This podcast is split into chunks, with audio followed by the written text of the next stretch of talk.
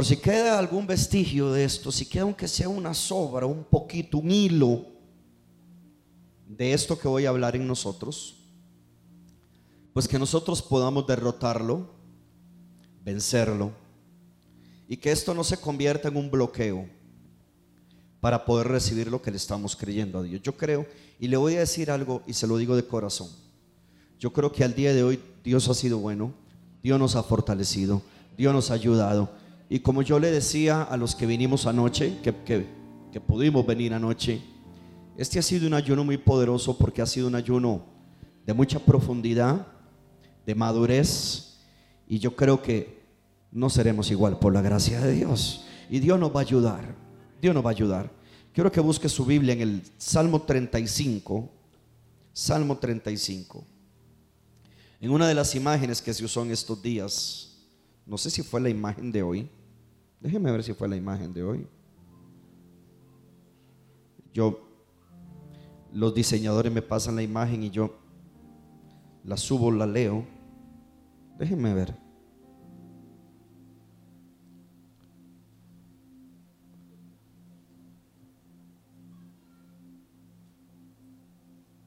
Padre Santo, mira, yo creo que sí. Y Dios conoce mi corazón que ni siquiera lo tomé en cuenta. Sí, sí es. Bueno, gloria a Dios. Salmo 35. Gracias, Señor. Dios es bueno. Bien. Salmo 35. Lo voy a buscar yo.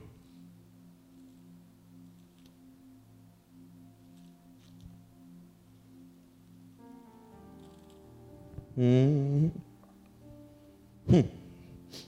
Bien. Se levantan, versículo 11, se levantan testigos malvados de los que no se, de los que no se me preguntan.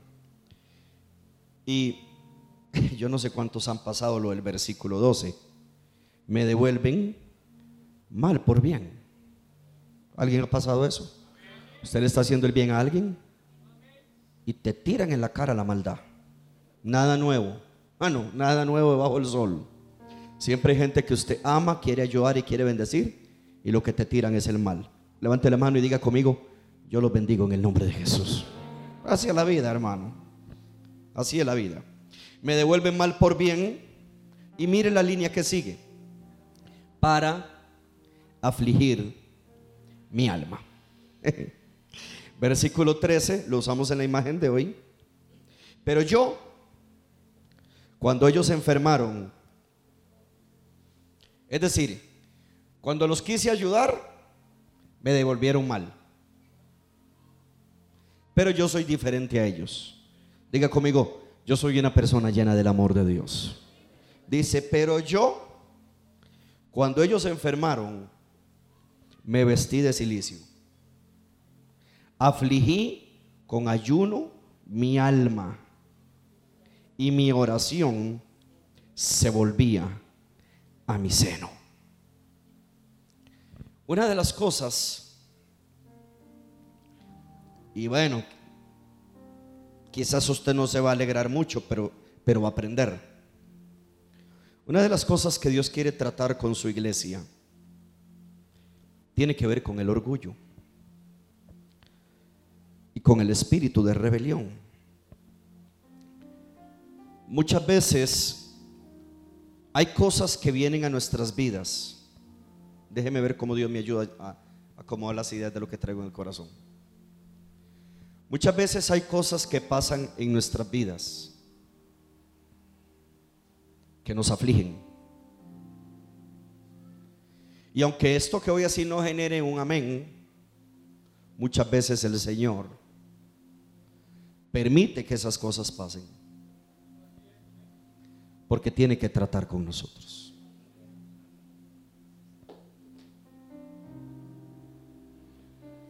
Y hay algo que las situaciones, las situaciones de la vida te humillan. Las cosas que te pasan y no las entiendes, te humillan O en el mejor de los casos, el ayuno nos hace que nos humillemos. Yo prefiero humillarme en ayuno y no que las cosas me humillen. Y es una realidad que uno de los grandes beneficios de ayunar es que al ayunar yo humillo mi alma. Y siempre que el alma se humilla, porque el salmista así lo dijo, afligí con ayuno mi alma, o sea, mi alma fue humillada, yo me humillé. Uno de los beneficios de que cada vez que usted se humilla, el orgullo sale de su vida. Repito, cada vez que usted se humilla, el orgullo sale de su vida. Y hay una de las cosas que yo me he dado cuenta a través de los años. La persona que es orgullosa es rebelde. Es rebelde. Y yo he venido a reuniones de oración, incluso durante este tiempo de ayuno. Quiero predicar así tranquilo porque yo quiero que usted aprenda.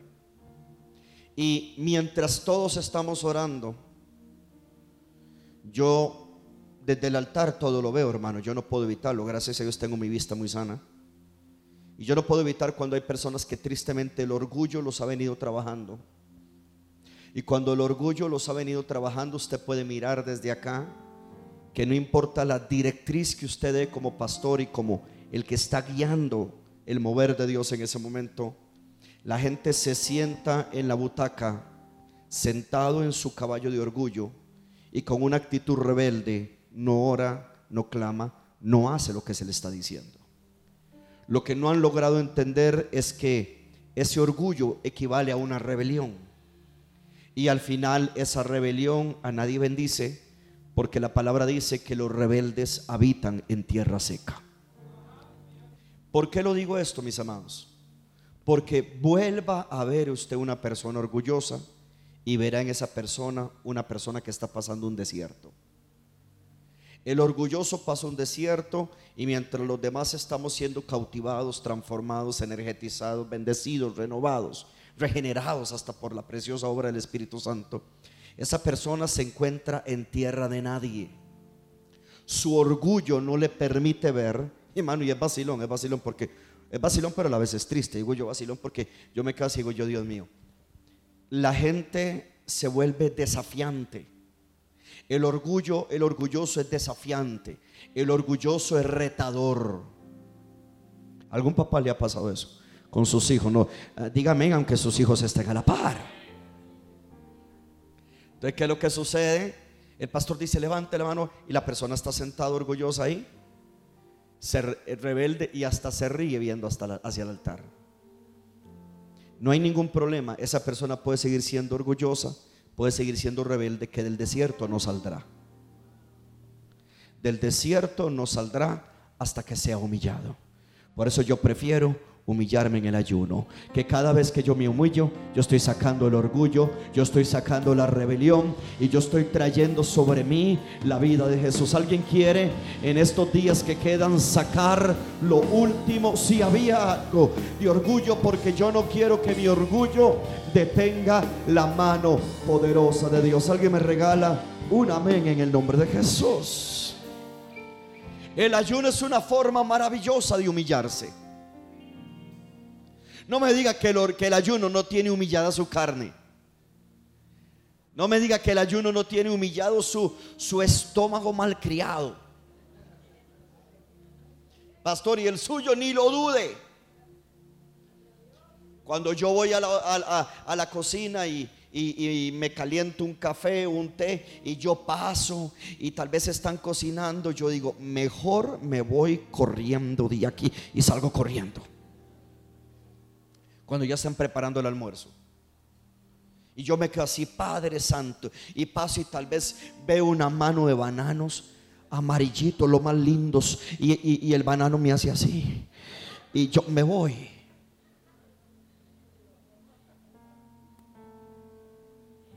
Obviamente yo lo hago en forma chistosa, pero hay un montón de cosas en usted y en mí que tienen que ser afligidas y humilladas para que Dios haga la obra preciosa y maravillosa que quiere hacer con usted y conmigo este año. Porque le voy a decir algo, hermano. Este año habrá restauración, este año habrá sanidad, este año habrá salvación, este año habrán milagros. Alguien me está oyendo. Este año veremos respuestas de parte de Dios porque nadie que se humille se queda sin respuesta. Mi Dios es fiel, mi Dios es un Padre, mi Dios es verdadero. Su palabra no miente y lo que Él dijo lo hará y lo que habló lo ejecutará. Alguien me regala un amén, gloria a Dios.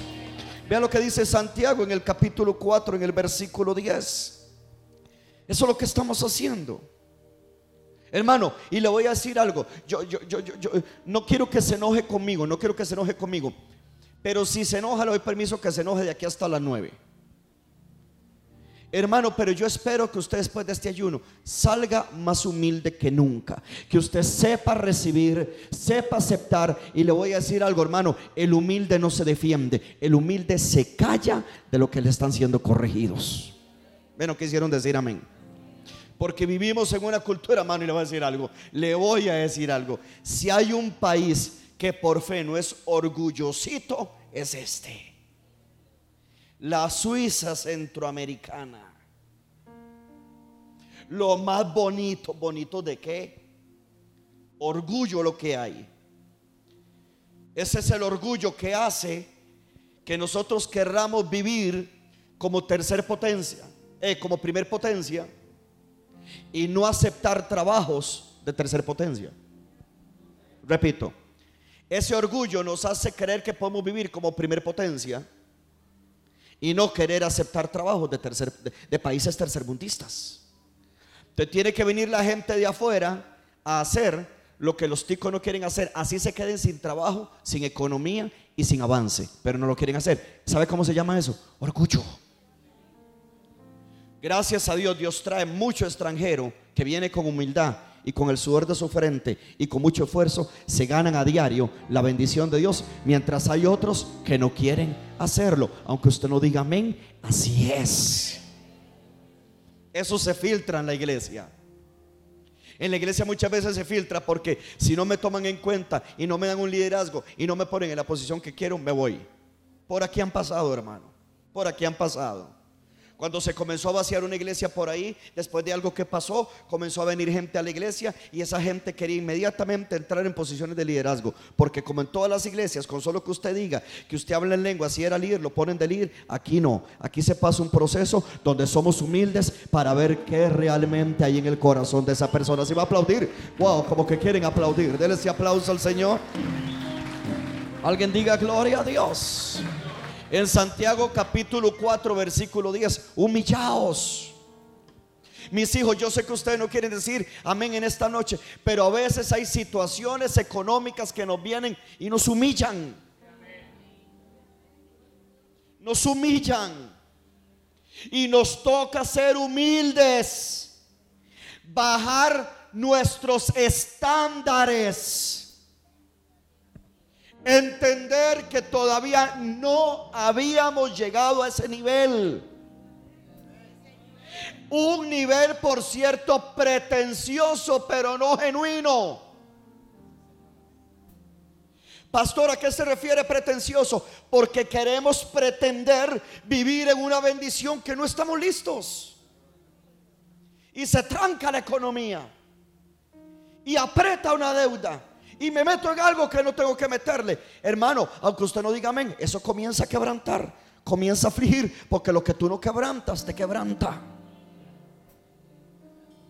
En cambio, si yo vengo y me humillo y yo espero el tiempo de Dios, cuando sea el tiempo de Dios, humillaos delante del Señor y Él os exaltará. Hermano, viene un tiempo donde gente que te sacó los ojos van a tener que ver como tú no te levantaste, alguien te levantó. Y el que se levantó se llama Jehová, Dios de los ejércitos, el Dios de toda restauración. Si va a aplaudir, aplauda, hermano, mientras estemos en ayuno, usted se quede calladito, no haga alarde de lo que tiene, no haga alarde de lo que ha conquistado. Calladito es más bonito, quédese humilde, quédese calladito, que Dios se va a encargar de soplar, de levantarlo y de exaltarlo.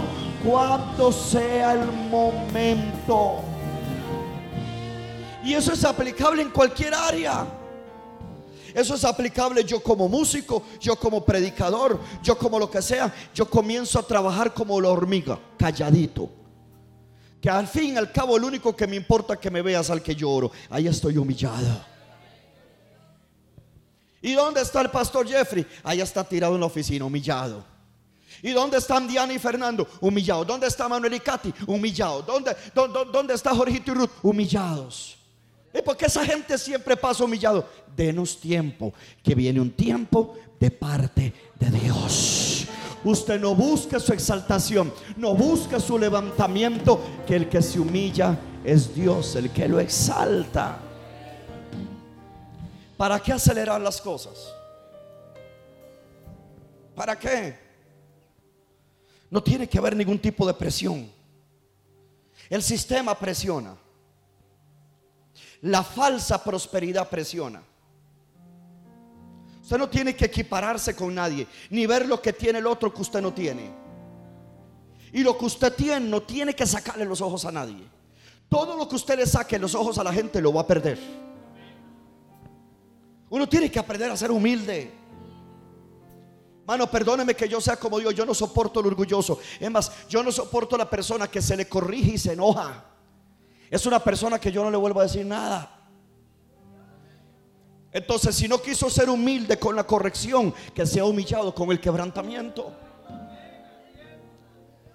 Ahora entiendo por qué Dios quería. Imagínese que usted mañana esté orando inflado el pecho. Imagínese que usted mañana esté pidiendo y sus actitudes no sean humildes en la corrección, en el trato. Su esposo, hermana. No es que su esposo vaya a ser un prepotente orgulloso, pero aprenda a manejar los niveles de autoridad. Sepa escuchar, no van a decir amén las hermanas, pero se lo tengo que decir. Aprenda a escuchar. Y en consecuencia, cuando le toca al esposo ser humilde, y escuchar a su esposa, también aprenda a abrir el oído, que Dios le puede hablar por la mujer de Dios que usted tiene. Casi se me sale algo humano, mejor no dije. Gracias Espíritu Santo. Es lo que han predicado sabe que a veces salen cosas humanas. Pero aquí se me iba a salir y yo sentí un del ángel, eh, cierra la boca, mi hijo. El ayuno ayuda a romper el orgullo y la rebelión. Es imposible, hermano, que una persona esté ayunando y siga siendo orgulloso. No tiene, no, no, puede ser. Yo siempre he dicho que la persona que se humilla, que se humilla, está en un lugar donde Satanás no lo puede tocar, porque Satanás jamás se humillaría. Él es el rey de los orgullosos. Vaya a ver un humilde, el diablo no lo puede tocar. Esa humildad, y hablo humildad en todo sentido, hablo humildad de corazón y hablo hasta en la postura cuando oramos. Eso que usted comienza a rodillas y termina planchado. Estos tiempos, estos días de ayuno, he amado tirarme al suelo. He amado tirarme al suelo. Yo oro mucho sentado, oro de rodillas, oro caminando, pero he amado estar aplanchado en mi oficina. Lo he amado.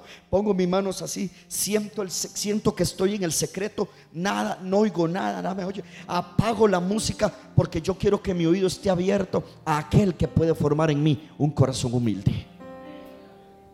Qué lindo, hermano, qué lindo el humilde. Qué hermoso es el humilde. Qué bello es una mujer humilde. Humilde no es pobreza, humilde, no confunda los términos, humilde. Y son cosas tan valiosas. El orgullo y la rebelión, hermano, si somos honestos, el orgullo y la rebelión son rampantes en nuestra sociedad.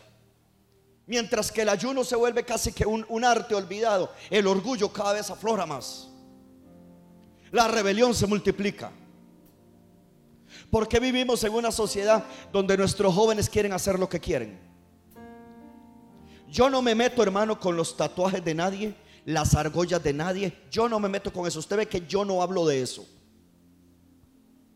Pero con todo y todo, aunque usted no quiere decir amén, todas esas cosas vienen de un mundo rebelde. Y usted sabe que yo no predico contra eso.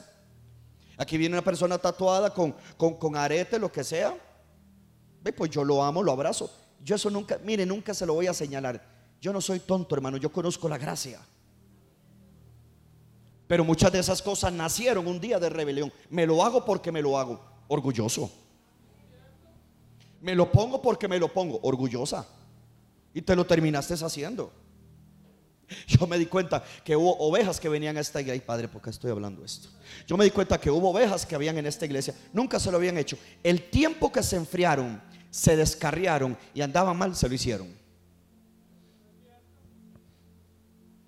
Y ya luego regresaron con el tatuaje. Pastor, ¿y usted qué hizo? Amarlos. Mi problema no es su tatuaje, mi problema es su corazón. Ahora, usted no espere descarriarse para tener un, espacio de tiempo. Porque si usted espera descarriarse para tener un espacio de tiempo y hacerse con orgullo el antojo de su corazón, ya ahí sí Dios está viendo la intención. Pero ya lo acabo de tocar y para yo volver a tocar ese tema seguro van a pasar como 15 años. Porque no es algo que me interese. Hay tatuajes que son más fuertes de quitar y son los daños en el alma de la gente. Ese ni con láser se quita. Ese es el peor tatuaje, la marca del orgullo en el corazón de una persona. La marca de la rebelión en el alma de una joven. Son cosas tan necesarias, mi amado pueblo. ¿Alguien es pueblo amado? Este pastor también, gloria. Vea lo que dice Proverbios capítulo 18. Levante la mano conmigo y diga, Señor, enséñame a ser humilde y manso como Jesús. Proverbios 18, versículo 12. 12. 12, hijita. Gracias. Ah, usted me puso una riqueza, ¿verdad? Quieres prosperar. Ese es el asunto. Ok, 12. Antes del quebrantamiento. Uh, my God. ¿Qué pasa? Uy, pastor, qué fuerte cuando usted habla que Dios va a quebrantar a la gente. No, yo no lo hablo, lo habla Él. Lo habla el hombre más sabio que existió sobre la tierra después de Jesús, claro. Salomón.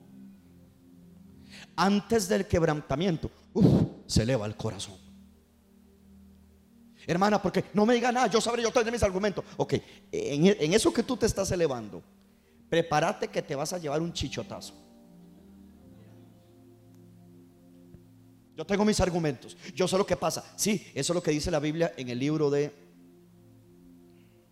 Corintios, derribando argumentos, fortalezas y toda altivez que se levanta contra el conocimiento de Cristo. antes del quebrantamiento, ¿qué sucede, mi amada iglesia? ¿Qué sucede? Alguien léalo conmigo. ¿Qué sucede? ¿Qué sucede? Uh, sé qué, sé qué, sé qué. Se eleva el corazón del hombre.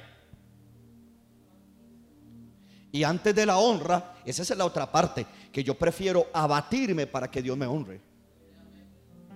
Yo prefiero humillarme y que Dios me honre. Hay malas decisiones que hemos tomado en nuestras vidas que también traen aflicción. y luego queremos que todo lo arregle Dios en un santiamén. No, ¿cuánto le tocó a Dios volver a traerte?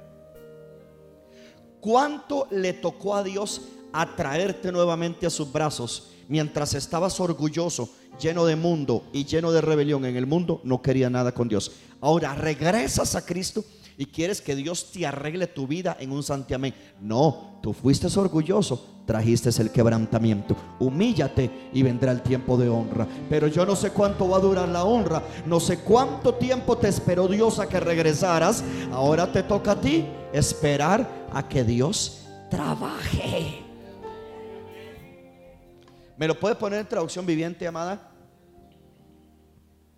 Uy, uy, uy, uy. Alguien diga, uy, uy, uy. Ah, nunca lo ha hecho, nunca, uy, uy, bajora, nunca lo ha hecho. La arrogancia. Bueno, yo no sé cómo hay gente que le gusta ser orgulloso y nadie me dice nada. Y el pastor no me hace orar. Ayuno, ayuno su abuela. Yo no voy a ayunar. Está bien. La arrogancia va delante de la destrucción, pero la humildad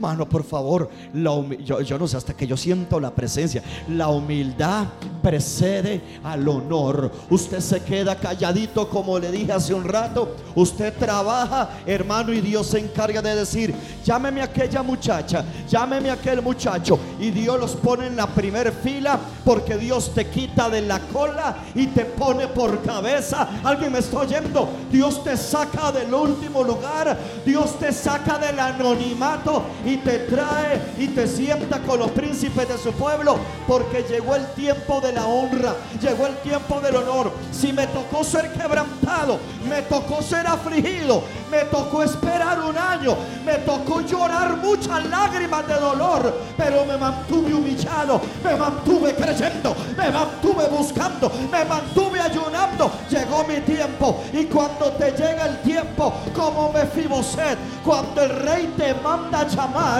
nadie puede impedir que usted llegue a la misma mesa del banquete. Si va a aplaudir, aplauda. Si alguien le va a dar gloria, este es el momento para darle gloria.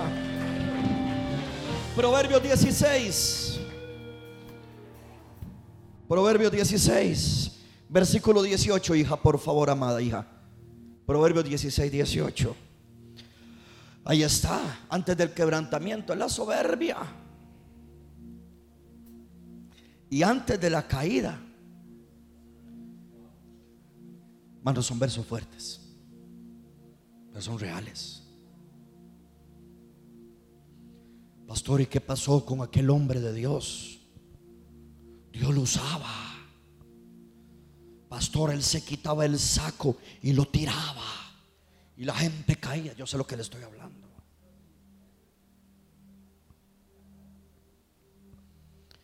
Agarraba su pañito y la gente caía bajo el poder, cosas reales. Se llenaron de soberbia. Fueron altivos. Todo altivo, todo soberbio Es Biblia. Son fuertes, es fuerte, pero pero es real. Te voy a decir algo. No importa cuánto Dios a ti te llegue a bendecir económicamente. Nunca se te olvide de donde Dios a ti te levantó. Yo sé por qué le digo, porque Dios a muchos de ustedes lo va a prosperar de manera impresionante. Hablo de la gente fiel, ¿verdad? Los fieles. Los fieles. Yo tengo un verso para todo. La Biblia dice, y los fieles tendrán muchas bendiciones. Son cosas reales. La Biblia habla. Vamos al libro de Job. La Biblia describe al espíritu de orgullo en la Biblia. Se refiere como ese monstruo ese monstruo asqueroso de Leviatán. Esto lo aprendí hace mucho tiempo. Se me vino ahorita haciendo el mensaje. En Proverbios, eh, perdón, Job 41, versículo 15. Job 41.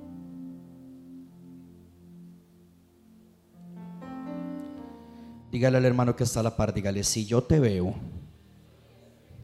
que apestas a orgullo, te lo voy a decir. Dígale, aunque te endemonies. Dígaselo. Te endemonies y te enojes. ¿Usted, ¿Usted qué cree? ¿Que el orgullo no huele? ¿Quiere que le diga a qué huele el orgullo? Azufre. ¿Alguien algún día ha, olido el humo que sale de las fumarolas en los alrededores de los volcanes? Nunca nadie ha olido eso. Eh, huele, huele a infierno esa cosa. Yo no he ido y no voy a ir, pero me lo imagino. Sufre un olor fétido. Horrible. Terrible. Así huele el orgullo. Es triste cuando una mujer orgullosa maltrata a su esposo. Bueno, se me va a disculpar, pero a veces la gente es tan necia. La gente es tan necia que no se da cuenta que cuando usted trata mal a su esposo, usted se está metiendo con Dios. Escúcheme, hermanas. Y viceversa.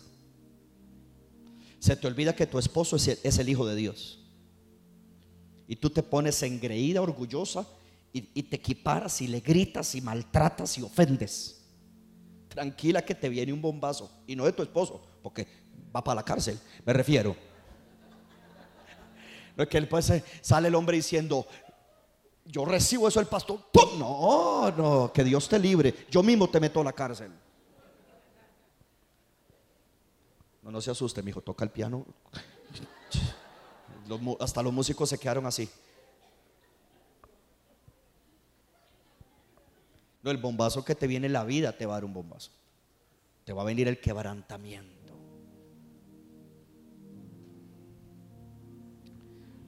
Job 41, versículo.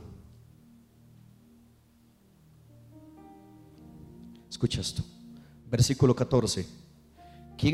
este, este, pasaje habla de Leviatán. Y ya yo le voy a enseñar por la Biblia que Leviatán es el rey de los orgullosos. Te lo voy a enseñar. ¿Quién abrirá las puertas de su rostro? ¿No ha notado que el orgulloso no le quiere dar la cara a nadie? El orgulloso es demasiado grande para volver a ver a alguien que está por debajo de él. Las hileras de sus dientes se espantan. Habla de un pez marino, pero entienda la tipología. La gloria de su vestido, hermano, esta parte necesito que capten la tipología y la revelación.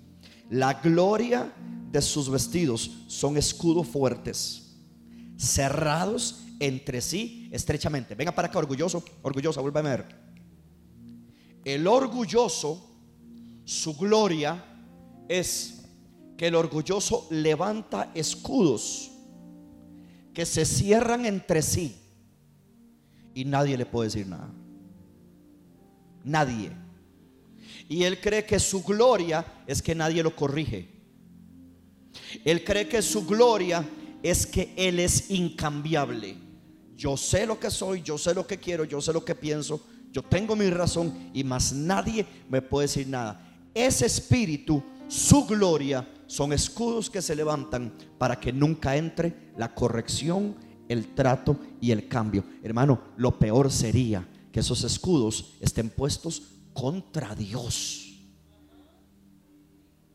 ¿Qué escudillo? ¿Qué escudillo va a resistir el poder de Jesús? ¿Qué escudillo se va a resistir cuando baje la unción de Dios en un lugar?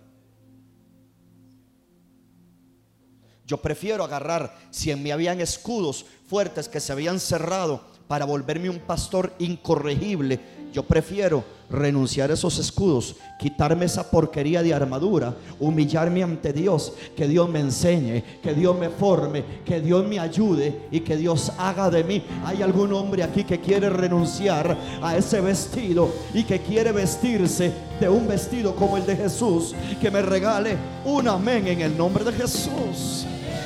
¿Y qué dice? Verso 16, el uno se junta con el otro Hermano, que ni siquiera el viento entra ahí. Es gente que se cierra. Hermano, el orgulloso se cierra. El orgulloso no acepta nada.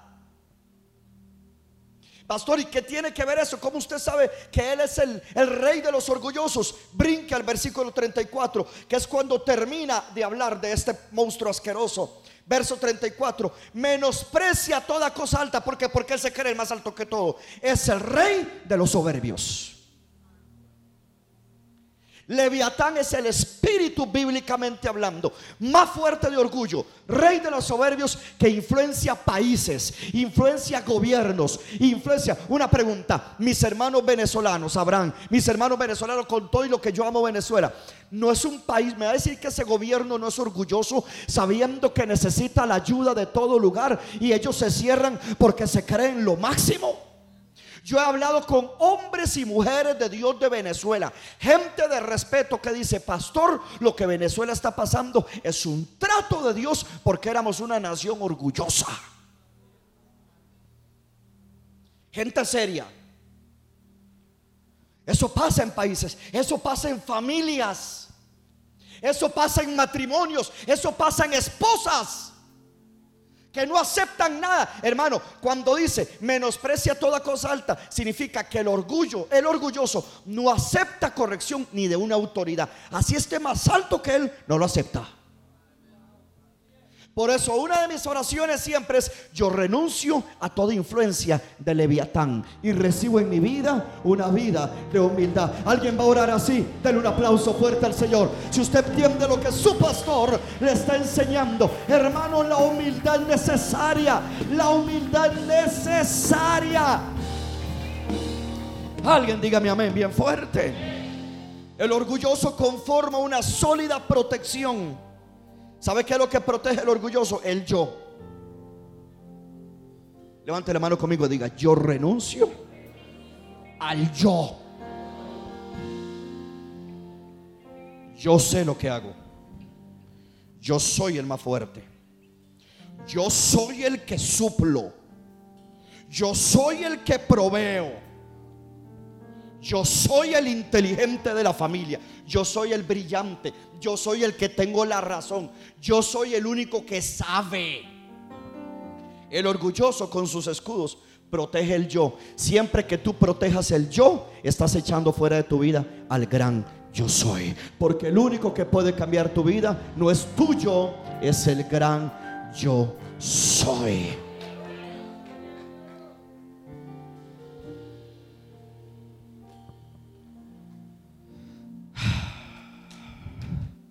Alguien está aquí todavía. Esos escudos fuertes. El orgullo convierte a la gente en egoísta. Y la gente se convierte en cerrada hacia todo lo que es externo.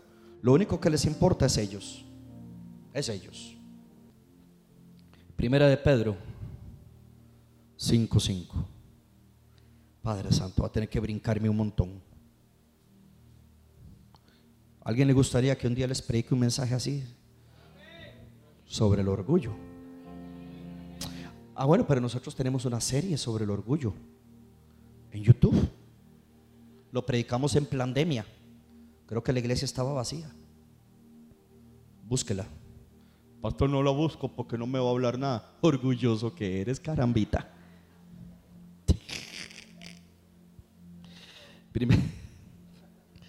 Primera de Pedro Mano, y este ayuno me, con este ayuno me da sueño antes. Sí, en la noche, ya en la noche yo estoy. Primera de Pedro 5, versículo 5. Igualmente jóvenes, es que Dios le habla a todos. Levánteme la mano los jóvenes y los demás que son.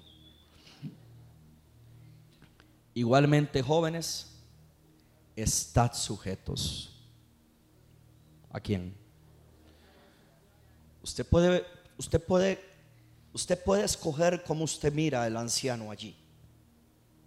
El anciano puede ser el anciano, naturalmente hablando, pero el anciano también es una posición de liderazgo dentro de la iglesia. Yo le pido a Dios que los jóvenes que vinieron hoy agarren esta palabra. Que Dios te mantenga siempre humilde, humilde. Joven, te puedes equivocar 50 mil veces. Que si eres humilde, Dios te ayuda, Dios te levanta y Dios te vuelve a levantar, a capacitar para muchas cosas. Y esto es aplicable a todos. Igualmente, jóvenes, estad sujetos a los ancianos pero mire lo que sigue. Y todos sumisos, unos a otros. ¿Qué dice la Biblia? No, no, no oigo, no oigo. ¿Qué dice la Biblia? Revestidos de humildad, porque Dios resiste a los soberbios y le da gracia a quien? A los humildes. ¿Se da cuenta, hermano, que Leviatán tiene un vestido de corazas? Pero el Señor me dice, no te vistas de eso, revístete de humildad. La humildad te coloca en una posición de recibir la gracia de Dios. Hermano, la gracia de Dios es la fuerza, el poder y la habilidad que Dios quiere derramar sobre tu vida. Ahora, yo sí he aprendido algo, hermano. Cuando una persona es orgullosa, el orgullo enferma. Enferma físicamente. Vea lo que dice la Biblia. Y aquí termino para que oremos unos minutos. ¿Alguien ha recibido algo en este tiempo? Alguien dice, yo no, ya yo me sabía todo. Está bien. Tranquilo, que no hay orgullo ahí en esa frase. No hay orgullo. Job capítulo 33. Pastor, como que había orgullo en Job. Quizás no en Job, sino en los amigos de Job. Los amigos de Job trajeron sobre la vida de Job una confusión brutal. Ya luego Job se encontraba peleando con su hacedor y ya luego reconocía que, él no podía pelear contra Dios. Y llegó al final de sus días diciendo, de oídas te había oído, mas ahora mis ojos te ven. Y, si usted quiere creer en la restauración, fue tal el trato de Dios con Job. Hubo cosas que Job fue muy humillado. Fue tal el trato de Dios con Job que dice la Biblia que Dios le habló a los amigos de Job y le dijo, vayan donde Job para que Job ore por ustedes. Si Job ora por ustedes, se la perdono. Dice que Job oró por ellos. Job oró por sus amigos. Dice que después de que oró por sus amigos, Dios lo restauró al doble. Hermano, es que la oración trae restauración definitivamente. Y con todo y lo que Job fue, Job fue afligido, pero recibió el doble. Alguien dice, sí, pastor, si yo estoy orando por mi esposa, quiere decir que Dios me va a dar dos, pastor. No, papito. Si con una no pudiste, hermano.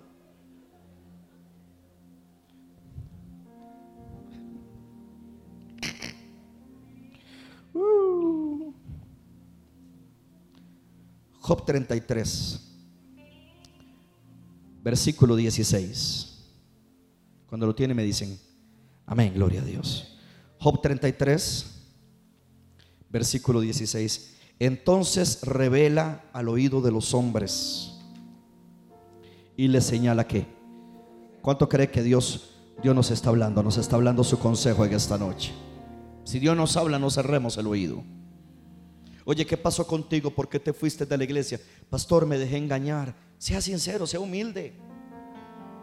Sea humilde.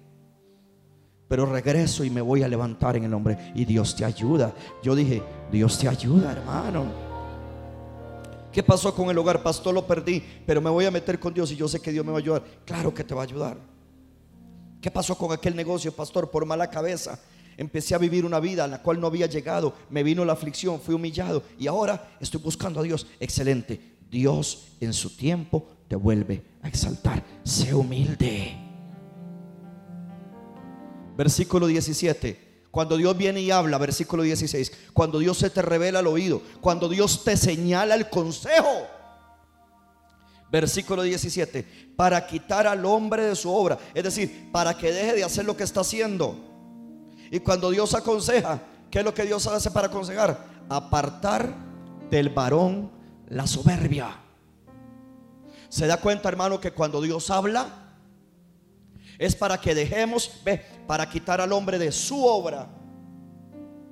Es decir, deje de hacer lo que estaba haciendo, sea humilde. Dios habla, Dios aconseja. Y después de que tú dejas de hacer lo que estabas haciendo, ¿para qué Dios hace eso? Para quitar de ti la soberbia. Hermano, Dios está interesado en ayudarte, liberarte y que la soberbia nunca halle morada en ti. Pero tienes que ser humilde. Si algo no funciona, no siga. Esa forma de ser prepotente, altanera, de que todo el mundo tiene que rendirme pleitesía, que me tienen que tirar una alfombra cuando llego, que yo canto mejor que un jilguero japonés, que yo solo, soy el, el, el querubín cuarto con tercera divinidad y soy el abrefuego. Quítate eso. Ya deje esa bobera estarse creyendo más que nadie, mejor líder, mejor salmista, mejor músico. Renuncia a eso, que cuando Dios habla es para que dejes esa forma de ser y quitar de ti la soberbia.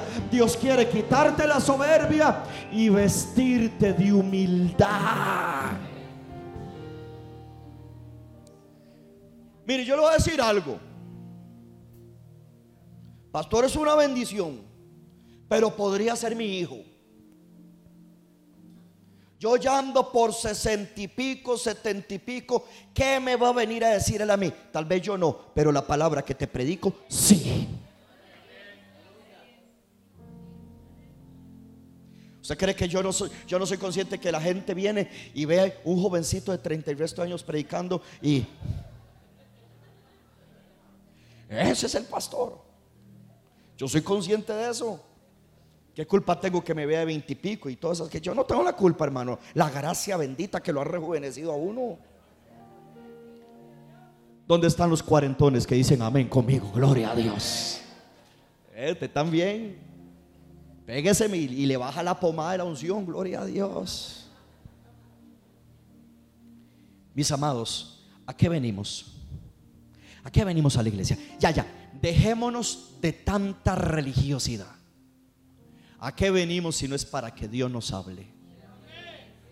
Y aparte de nosotros todo lo que a Él no le agrada. Y en esta noche es la soberbia que nos hace ser personas rebeldes.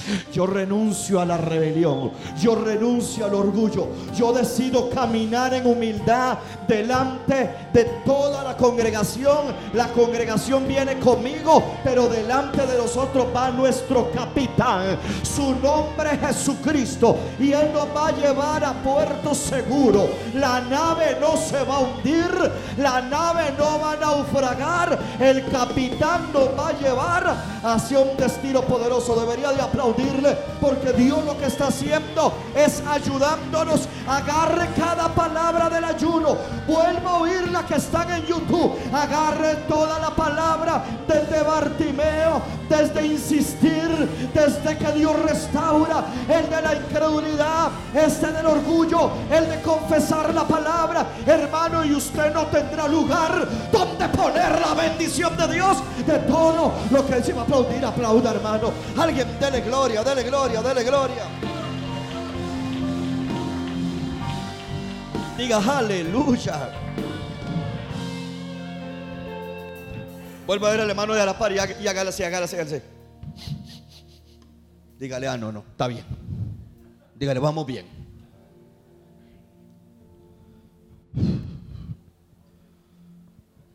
Diga, Señor, quita toda soberbia. Diga, diga, quite. ¿Puede poner la nueva traducción viviente, hijita más? Ese versículo 17. Y ahí nos vamos pasando, Valera, traducción. Él hace que, uh, que se aparten de sus malas acciones. No las deja caer en el orgullo. Mano, Dios es demasiado bueno, hermano. Ni siquiera te deja caer en el orgullo te habla para que te apartes.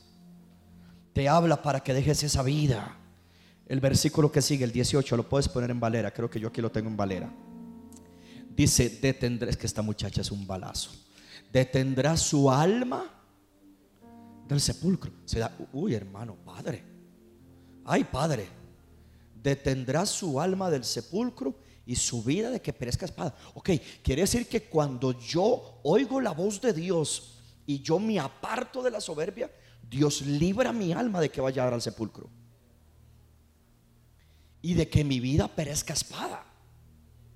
Obviamente no estamos hablando dentro del humano. Ay, no, pastor, que yo no creo esa Biblia, yo no creo que se me aparezca un samurái con una espada. No, vamos, por el amor a Cristo. Estamos hablando espiritualmente. Los enemigos andaban con espada y mataban, se mataban entre ellos. Obviamente estamos hablando de un espíritu que puede venir sobre tu vida si no dejas la soberbia y terminar acabando con tu destino, tu llamado y quizás hasta tu alma. Y mire, anyway, eso no significa que la persona se muera físicamente, pero pueden haber personas que por el orgullo están dentro de una iglesia muertos en vida. Con su alma en un sepulcro. ¿Recuerdan cuando fue un mago? Lo pregunto aquí a los predicadores. ¿Fue un, fue un mago fue, no recuerdo el nombre, cuando quiso comprar algo y, no, y no sé si fue Pedro que le dice, yo veo que tu alma está en prisiones de oscuridad. ¿Verdad? Imagínate qué nivel el de estos hombres de Dios que podían mirar el alma de una persona en una prisión. La persona que esté bregando con algo matrimonial, le doy el consejo de la vida, pero créalo, recíbalo y ya no pregunte más nada. Solamente dedíquese a orar y humíllese ante Dios, que Dios se encarga de quebrantar a esa persona que no te ha querido escuchar a ti, terminará escuchando a Dios. Crean la palabra que le doy. Pastor, es porque yo he visto que su matrimonio está bien, pastor. Este, es que era para ver cuál es, quiero, para cuál chocolate le voy a mi esposa. No le dé nada. Humíllese. Humíllese. Que tu humildad sacará a tu esposa del sepulcro. Que tu humildad sacará a tu esposa del engaño. Tu humildad cambiará a tu esposo. Y alguien puede darle una gloria a Dios bien fuerte en esta noche.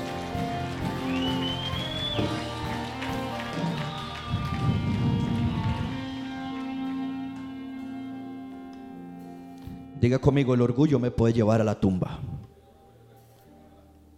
¿Sabe cómo dice esta versión en el arameo? En el arameo dice, Él libra su alma. Oigan esto, Él libra su alma de la corrupción. Oiga lo que dice en el arameo. ¿Se anda la Biblia ahí suya, amor? No. ¿Puede ir a traerla? No, no, ya, ya vamos a terminar. Dice, Él libra su alma de la corrupción. Y oiga lo que sigue. Oiga lo que sigue. Y su vida de la destrucción. Es que el orgullo destruye. Destruye. No, pastor. Yo perdono una. Dos no. Ah, ¿de verdad? Qué bueno saber eso. Estás mejor que Dios entonces. Dios a mí no me perdona una. Me perdona dos, tres, setenta 490, 4900 veces, 4 millones 900 mil. Su perdón es eterno. Ahora, lo que yo quiero que veamos en esta parte me llama muchísimo la atención para terminar. Voy por el versículo 19. ¿Qué es lo que pasa con la persona que quizás Todavía no ha llegado el trato sobre su alma al fin de sus días. La muerte no lo ha alcanzado. Pero le llega la enfermedad. Versículo 19. También sobre su cama es castigado. Sigue vivo, hermano. Sigue vivo. Está en la cama. Esto es triste. Porque yo he oído muchos testimonios de personas en los últimos días de su vida, en una cama con una enfermedad fuerte, le hablan de Cristo y aún así dice, no quiero nada. Lo he oído. No me he topado con ningún caso. No me he topado. Pero los existen. Los hay. Entonces, la enfermedad puede ser resultado del orgullo. Hay personas que cargan dolores en su cuerpo que pueden ser resultado del orgullo. La enfermedad frecuentemente, hermano, mire qué tremendo. También sobre su cama es castigado. Siga leyendo conmigo en el versículo 19. Con dolor fuerte en todos sus huesos. Va que no ha muerto, está vivo. Pero no dejó el orgullo. No lo dejó. Verso 20. Que le hace que su vida ¿Cuántos saben que hay enfermedades que le quitan a la gente el apetito? Yo prefiero tener apetito por ayuno y no perder el apetito por orgulloso. Usted le, hay gente que está enferma y usted les quiere dar de comer, no comen, que no quiero, que no quiero. ¿Qué hace el orgullo? Le hace que su vida aborrezca el pan y su alma la comida suave. Bueno, esto yo nunca lo había visto hasta hoy. Hasta hoy. El orgullo enferma. El orgullo quebranta. El orgullo humilla a las personas. Pero el ayuno quebranta el orgullo. El ayuno quebranta la rebelión. El ayuno te puede ayudar a romper el hombre fuerte del orgullo y la rebelión y vencerlo en el nombre de Jesús. Alguien me regala Un amén en esta casa. Denle un aplauso bien fuerte al Señor. Ya voy terminando, voy terminando. Y para los que hemos leído la Biblia sabemos que, la rebelión es hechicería. O sea, mira, mira que esto es como una cadena. Las personas cierran su corazón. Hey, pero queremos ayudarlo. No quiero que nadie me ayude. Pero queremos, no, no. Yo estoy bien. Yo estoy bien. No, pero eh, la líder quiere ayudarte. No, yo no quiero hablar con nadie. ¿Sabe por qué no quiere hablar con nadie? Porque Leviatán la influenció. Y tiene sus armazones bien puestos. Ahí no entra ni el viento. Pero queremos ayudarte. Mira que de viaje te ve, se ve que estás mal. No, yo no estoy mal. Mal están ellos, yo estoy bien. Y ese orgullo, hijo, lo lleva a la rebelión. Porque ya ni a la iglesia quiero ir. ¿Para qué voy a ir a la iglesia? ¿Para qué, ¿Por qué voy a ir a la iglesia si yo estoy bien? Que vayan ellos. Y bíblicamente la rebelión es hechicería. Porque como pecado de adivinación es la rebelión. Todo por no abrir el corazón. Todo por no decir, pastora, me equivoqué. Pastor, me equivoqué. Hermano, me equivoqué. Metí las de andar. Quise vivir algo que no, no era. Me llené de orgullo. Me llené de altivez. No se olvide que en el Salmo 106 el pueblo de Israel fue tan rebelde, tan orgulloso. ¿Qué? Que solamente nos vas a mantener. Oiga esto, esto me lo dijo Dios ahorita en la oficina. Que dicha que no se me fue por una línea, una línea buena. El pueblo de Israel se quejó en el desierto porque Dios lo sostenía con maná. Y ellos estaban tan orgullosos, tan acostumbrados a comer oye carne allá en, Egipto. ¿Quién nos diera regresar allá? Queremos carne. Entonces Dios les dijo, ¿quieren carne? Está bien. Les voy a dar carne. Dice que envió una cantidad de carne tan fuerte que no habían terminado de comer y seguía cayendo carne que no se habían limpiado los dientes cuando les cayó el trato de Dios. Y Dios me dijo esto, si usted quiere, lo agarra. Israel vivía mientras Dios, entiendan la línea, Israel vivía mientras Dios lo sostuvo con lo básico. Lo básico era el agua y el maná. Suficiente. Caminaban por el desierto, sus cuerpos crecían y la ropa se estiraba. Últimamente la ropa como que se ha estirado en algunos. Es otro tema, ya. Pero ¿qué dice? Le crecían los pies, le crecía la chancleta, la sandalia, el zapatito. Los hijos crecían, la ropa crecía. Mire qué nivel sobrenatural. Mientras Dios les daba el maná y el agua, vivían. En el momento que por orgullosos y rebeldes quisieron subir a otro nivel, perecieron. Dios puso en mi corazón. Prefiero vivir básico con la bendición de Dios y no una abundancia sin la gracia de Dios. Eso me lo dijo Dios a mí. Mientras había maná y agua, todo tranquilo. Llegó la carne por orgullosos, por prepotentes, por alzados, por altivos, por querer adelantar el tiempo ¿Por qué no se esperaron a la tierra prometida? En la tierra prometida no solamente iba a haber carne, en la tierra prometida pregúntele a Caleb y a Josué lo que se encontraron.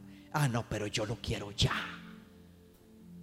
Es mejor lo básico con la bendición de Dios y no una abundancia fuera de la gracia de Dios. Porque la gracia, porque la gracia les dado a los humildes.